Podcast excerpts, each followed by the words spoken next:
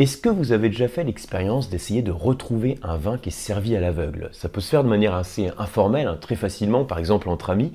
Vous ramenez plusieurs bouteilles, vous allez verser donc les différents verres à vin, sans savoir le vin, sans avoir aucun indice hein, sur le vin que vous dégustez, même pas son pays, sa région viticole, son cépage, et vous essayez comme ça de retrouver des indices sur le vin.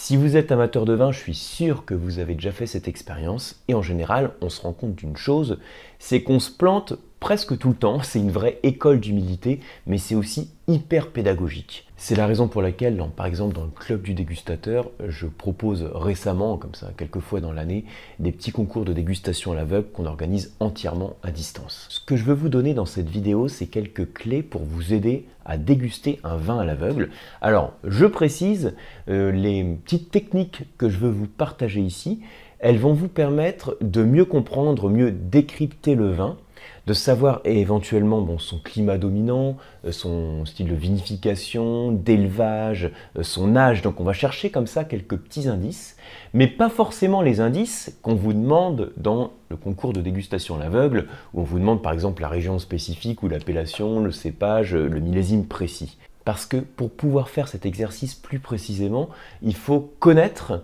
les caractéristiques typiques des vins de telle ou telle région ou de tel ou tel cépage. Et plutôt ce que je vais vous faire en quelques minutes au travers de cette vidéo, c'est vous donner des petites techniques simples pour euh, décrypter un des indices du vin que vous dégustez. Et pour cela, ce que je vous propose de faire, ça va être de passer comme ça en revue chaque étape de la dégustation, donc visuel, olfactif, gustatif, et pour chaque étape de se concentrer sur des petits indices, hein, de 1 à 10, faire ça de manière euh, très carrée, que vous allez tenter d'interpréter dans le vin que vous dégustez. Je vous mettrai en fond d'écran une petite infographie comme ça, une petite mind map que je vous propose par rapport à ça. Comme toujours, cette ressource, vous pouvez la retrouver dans le kit du dégustateur. C'est le premier lien qui est en descriptif de cette vidéo. Alors, je commence tout de suite par la première étape quand on déguste un vin, c'est l'aspect visuel. Donc, on observe le vin qu'on va déguster. Ici, je voudrais insister sur trois choses. L'intensité, la couleur et les larmes. Donc le premier point, comme dit technique, première technique, on va regarder l'intensité. Si vous observez votre verre de vin, par exemple j'ai un verre de vin blanc, et vous observez une intensité qui est pâle, alors c'est pas le cas de celui-là, hein, là on a une intensité qui est plutôt foncée, mais si l'intensité est pâle, qu'est-ce que ça veut dire? Eh bien je vous le mets ici en fond d'écran, cette intensité colorante est liée généralement à la concentration en pigments colorants, c'est vrai aussi pour le blanc, hein, pas seulement pour le rouge, donc pour le blanc en flavone, qui sont liés à la maturité de la baie. Donc quand l'intensité est plutôt pâle, ce que l'on peut dire, hein, pour faire simple, c'est qu'on a soit un climat qui est plutôt frais, soit une baie qui n'a pas forcément une forte maturité. Après ça se rejoint aussi, hein, un climat frais, euh, on n'a pas des baies avec autant de maturité que sur un climat chaud par exemple. Donc ça, c'est pour les vins, d'intensité pâle. Si l'intensité est pâle pour un vin rouge, qu'est-ce que ça veut dire? On n'a pas les mêmes conclusions. Donc euh, pour le vin rouge, hein, là j'ai pas le verre de vin rouge, mais c'est quand vous voyez bien vos doigts en fait à travers le verre, c'est-à-dire que c'est pâle. Dans ce cas-là, il y a plusieurs facteurs qui expliquent que l'intensité est pâle. Ça peut être lié au raisin, donc au cépage, un cépage avec une peau qui est assez fine par exemple. Exemple type le pinot noir, le gamay, le pulsar du Jura, hein, c'est des exemples assez classiques pour des peaux fines, donc des intensités pâles. Mais ça peut être aussi caractéristique d'un climat avec une certaine fraîcheur, ou bien en termes de vinification, pour fabriquer le vin, on a fait peu d'extraction. Donc ça, c'est les indices qu'on peut avoir derrière une intensité qui est pâle. Maintenant, si j'observe une intensité qui est plutôt foncée, eh bien dans le cas du vin blanc, donc c'est le cas de ce vin que je déguste, hein, j'ai un vin blanc qui est plutôt foncé, ça peut être lié à plusieurs facteurs. C'est pour ça que l'infographie ou l'image que je vous fais, que je vous mets en fond d'écran peut vous aider parce qu'il y a beaucoup de petites choses ici. Dans le cas d'un vin blanc, ça peut caractériser un climat plutôt clément. Ça peut vouloir caractériser aussi une certaine maturité de la baie.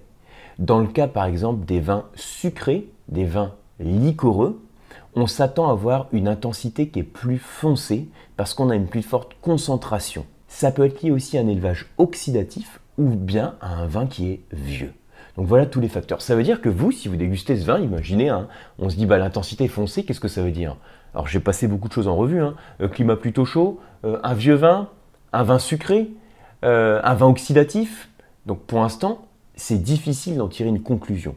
Mais après, sur les autres étapes de la dégustation, en sentant le verre de vin, on va se rendre compte par exemple qu'on n'a pas des arômes de vin sucré. Par exemple. Et j'ai plutôt des arômes de vin oxydatif ici. Bon, ça on va en reparler juste après. Pour l'instant, je parle juste de l'intensité. Ensuite, intensité du vin rouge si elle est foncée, si j'ai du mal à voir mes doigts à travers. Eh bien, ça peut être caractéristique d'un raisin qui apporte beaucoup de pigments colorants, donc un raisin avec une peau plus épaisse. Sachez que ça peut être aussi caractéristique d'un climat qui est plus clément. Hein. on peut opposer les climats plus frais avec les robes rouges plus pâles et les climats plus chauds avec les robes rouges plus soutenues. Attention, ça reste un raccourci pour interpréter des indices. Et comme d'hab, quand on interprète les indices comme ça, on se rend compte qu'on peut facilement se planter. Ça reste des raccourcis et des généralités. Hein. Donc ça, de toute façon, c'est pour la partie de l'intensité. Ensuite, deuxième indice que l'on va observer au-delà de l'intensité, c'est la couleur. Donc on fait encore la distinction, logiquement, entre le vin blanc et le vin rouge. Pour le vin blanc, quand j'ai une teinte qui tire un petit peu vers les nuances verdâtres, hein, quand j'observe mon vin blanc, si j'ai des nuances verdâtres, c'est caractéristique d'un vin blanc qui est jeune. Et si j'ai des, au contraire, j'ai des nuances qui sont un petit peu plus or, voire ambrées, c'est caractéristique d'un vin qui est plus vieux, ou d'une bec à une certaine maturité. Dans l'exemple du vin que je déguste ici, je suis sur un vin oxydatif et donc cet élevage oxydatif apporte aussi des nuances d'évolution. J'ai à la fois une intensité qui est soutenue et une robe qui est plutôt or. Pour le vin rouge, même chose, j'observe la dominante de couleur. Quand le vin rouge est plutôt violet, on a un vin rouge qui est plutôt jeune, et quand le vin rouge est plutôt marron, voire tuilé, ça veut dire qu'il est plutôt vieux. Donc le réflexe à avoir, c'est de vous pencher le verre de vin rouge, hein, pour le coup là c'est un blanc, mais vous penchez le verre de vin rouge, vous regardez la pointe du disque, et au niveau de la pointe du disque, vous observez la nuance de couleur. On est euh, rarement peut-être complètement violet ou complètement marron, mais on est à un stade d'évolution de la couleur qui est plus proche du violet, vin dans sa jeunesse, ou plus proche du marron, vin évolué. Troisième point, troisième technique, c'est toujours au niveau du visuel, observer les larmes. Alors, Observer les larmes, ça marche pas tous les coups parce qu'en pratique, les larmes, en fait, on, les zappe assez vite. Hein. Euh, on voit quelques larmes qui se forment dans le verre de vin, bah, c'est normal, a quelques petites gouttelettes comme ça. Mais on va plutôt conclure quelque chose des larmes dans le cas où elles sont bien marquées, qu'elles sont grasses et abondantes. Et dans ce cas-là, vous pouvez en conclure que le vin, a priori, a un certain niveau d'alcool. Parce, ce qui permet en fait la formation des larmes, c'est avant tout le niveau d'alcool. J'ai fait toute une vidéo autour de la formation des larmes. Donc, beaucoup de larmes abondantes, ça veut dire a priori beaucoup d'alcool. Comme on sait que l'alcool provient de la fermentation alcoolique qui a transformé le sucre en alcool, ça veut dire qu'initialement on avait un raisin chargé en sucre, s'il était chargé en sucre, c'est qu'on avait a priori un bel ensoleillement, puisque la photosynthèse permet la synthèse des sucres. Et donc, s'il y avait un bel ensoleillement, on s'attend à un vin d'un climat plus clément, méditerranéen. C'est un peu le raccourci qu'on fait quand on voit un vin avec beaucoup de larmes grasses et abondantes. On dit un vin de climat clément, d'un climat ou d'un millésime ensoleillé, ou un vin méditerranéen. Voilà un petit peu les différentes conclusions qu'on peut tirer. Donc ça, ce sont les trois petites techniques, hein, les trois indices à décrypter au niveau du visuel. Je passe tout de suite au nez. Et là, je vais vous citer euh, plein de petits indices comme ça en fonction de la dominante que vous avez au nez. Donc vous prenez votre verre de vin, vous le sentez, premier nez, hein, vous l'oxygénez, que ce soit un blanc ou un rouge, hein, je procède de la même manière, je le sens à nouveau, et je vais essayer de voir la dominante que j'ai. Donc l'indice suivant, si vous avez une dominante d'arôme de fruits frais, ou de fleurs fraîches. Hein, c'est plein de fraîcheur, c'est plein de fruits. Dans ce cas-là, on peut dire que c'est caractéristique d'un vin qui est dans sa jeunesse et qui a subi un élevage euh, neutre, donc typiquement un élevage en cuve inox. Si au nez, ce qui domine, c'est pas la fraîcheur, mais c'est plutôt les arômes de fruits plus mûrs, voire des arômes de fruits tropicaux, je peux en conclure que j'ai un vin d'un climat plutôt clément, voire d'un millésime ensoleillé. Si au contraire, j'ai plus du fruit mûr, mais un fruit qui est carrément sec, voire confit. Vous voyez la nuance entre les deux. Hein. Un fruit sec, confit, voire des notes de ce que j'appelle des végétaux terre, donc typiquement le sous-bois, euh, le champignon, l'humus, hein, la forêt en automne, c'est caractéristique d'un vin évolué, d'un vieux vin. Maintenant, si le nez est plutôt marqué par les arômes fumés, boisés, toasté, hein, typiquement un peu le, pain grillé, le, jambon fumé, la cheminée, hein, en fonction du descripteur que vous avez en tête, eh bien c'est caractéristique d'un élevage non neutre, et en l'occurrence plutôt d'un élevage en fût de chêne. Donc là, j'ai déroulé hein, dans les indices du nez quelques arômes de fruits, tantôt frais, mûrs, confits, de végétaux, de fleurs, euh, voire de fumée toastée, etc., de torréfaction.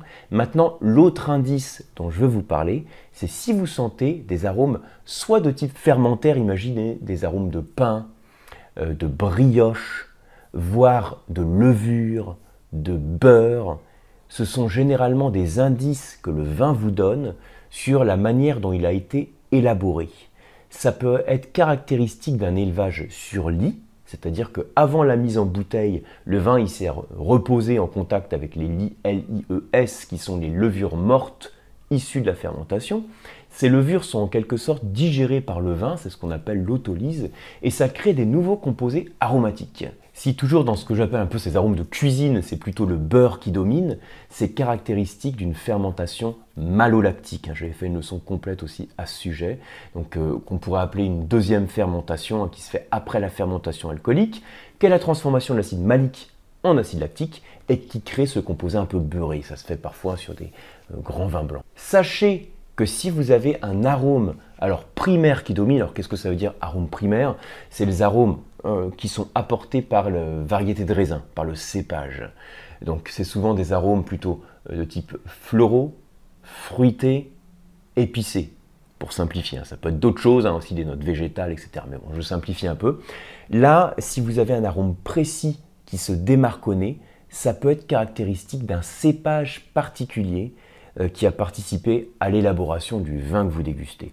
Donc je vous mettrai aussi dans l'infographie des petits tableaux de cépage, ça peut vous aider. Donc vous voyez qu'on a passé un petit peu de temps sur toute la partie euh, arôme, du vin, pour essayer d'en déterminer des indices. Je vous rappelle qu'il y a une formation complète hein, sur les arômes du vin qui s'appelle Les secrets des arômes. Je vous mets le lien en descriptif, ça vous permet d'aller beaucoup plus loin. Et le dixième indice, c'est la bouche du vin. Et oui, là je l'ai fait sur un seul indice, la bouche du vin. Ça consiste à prendre un petit peu de vin en bouche, on le garde en bouche, comme d'hab, hein, on prend son temps, je le dis tout le temps, hein. on prend son temps avec le vent en bouche, on le mâche, on peut le grumer, hein, on aspire un peu d'air, et puis on va se concentrer sur ce qui domine entre trois choses. Alors, pour le vin blanc, entre deux choses, acidité ou alcool, alcool ça pourrait être sucre aussi, acidité, alcool, sucre, et puis euh, pour le vin rouge, entre acidité, alcool et tanin. Et là, comme on est sur une dégustation à l'aveugle et qu'on prend des raccourcis euh, euh, bah, c'est normal, hein, c'est le principe de dégustation à l'aveugle, on essaye d'interpréter des indices. Si c'est l'acidité qui domine, je veux dire que c'est un vin de climat plutôt frais. Si c'est l'alcool qui domine, je veux dire que c'est un vin d'un climat plus clément, voire méditerranéen. Et si ce sont les tanins qui dominent en bouche, hein, si c'est râpeux, euh, pas forcément astringent, mais en tout cas ça apporte une belle sensation de sécheresse en bouche, ça peut être caractéristique d'un cépage avec un fort potentiel en tanin, donc typiquement un cépage euh, sud-ouest, un bordelais, les cabernet sauvignon, malbec, les tannats par exemple. Donc voilà pour les 10 indices que je vous propose. Donc vous avez le tableau, enfin la petite infographie que vous pouvez télécharger. Là encore, euh, le principe hein, c'est ça, hein, c'est que on s'attache à un indice pour essayer de conclure quelque chose sur le vin. Donc je l'ai dit mais je le répète à nouveau, euh, ça reste des indices des indicateurs et le vin est complexe. Et il y a beaucoup de facteurs qui jouent sur le profil du vin à chaque étape de la dégustation. Ce que je vous propose ici, c'est un outil pédagogique et j'espère qu'il va vous être utile. Donc n'hésitez pas à l'utiliser dans vos dégustations. D'abord sans le faire à l'aveugle, hein. vous pouvez avoir cette mind map euh, euh, imprimée pardon, et puis vous l'utilisez comme ça sans le faire à l'aveugle pour voir déjà ce que si vous vous y retrouvez, vous pouvez la compléter aussi si ça vous dit, et ensuite l'utiliser dans des dégustations à l'aveugle. Si la vidéo vous a plu, merci de la liker, de vous abonner à la chaîne, et on se retrouve soit sur le club du dégustateur, soit sur les formations sur le site lecoam.eu, ou encore mieux sur les deux. Santé à vous